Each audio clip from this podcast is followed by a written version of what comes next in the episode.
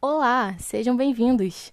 Meu nome é Larissa Miranda, sou da Universidade Veiga de Almeida e esse é um podcast realizado para a disciplina de Educação e Saúde do curso de Enfermagem.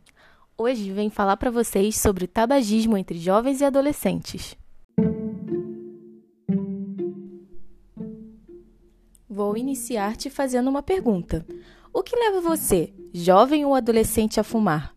De acordo com entrevistas realizadas por nosso grupo, se você está entre a faixa etária de 14 a 25 anos, você provavelmente já fumou alguma vez na sua vida. E, caso não tenha fumado, alguém do seu ciclo de amizade já te ofereceu para experimentar.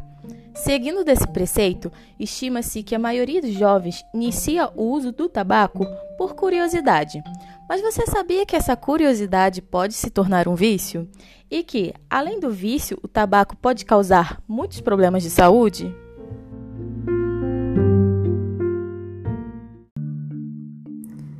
Estima-se que no mínimo um terço das pessoas que chegam a fumar um cigarro venham a se tornar dependentes. Embora o primeiro uso de um cigarro seja tipicamente marcado por efeitos desagradáveis como tosse e náusea, estes rapidamente diminuem. Isto permite novas tentativas. Segue-se um período de experimentação em que muitos jovens parecem aprender a regular os efeitos do cigarro, aprender a tragar. A tolerância continua a aumentar, permitindo que se estabeleça um padrão típico de consumo diário. Na maioria dos casos, os primeiros sintomas aparecem cedo, tais como irritação, ansiedade, inquietação, aumento do apetite e diminuição da concentração. Mas você sabe por que o seu corpo reage dessa forma? Imagine que seu cérebro é como uma criança. Essa criança acabou de ganhar o pirulito e gostou muito do que sentiu quando experimentou. É de se imaginar que essa criança vai querer um novo pirulito, certo? É assim que acontece. Esse pirulito age como um mediador químico chamado dopamina, uma das fontes de prazer do nosso cérebro. Sem ele, o cérebro acaba produzindo menos dopamina e mais noradrenalina, que nessa analogia seria criança chorando por falta de doce. É por isso que quando alguém para de fumar, fica nervoso ou irritado.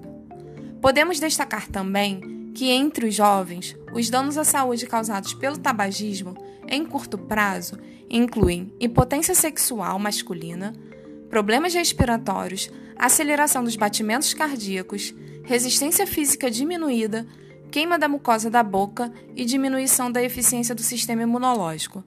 A longo prazo, pode levar ao câncer de pulmão.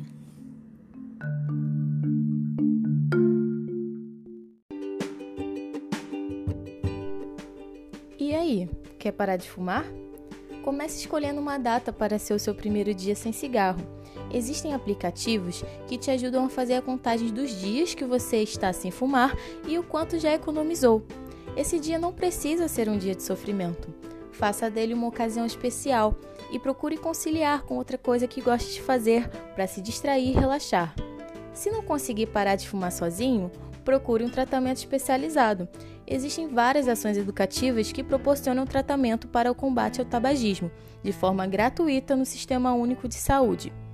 Ao ingressar no programa de tratamento do tabagismo, as gestões das diferentes instâncias assumem o compromisso de organização e implantação das ações para o cuidado da pessoa tabagista.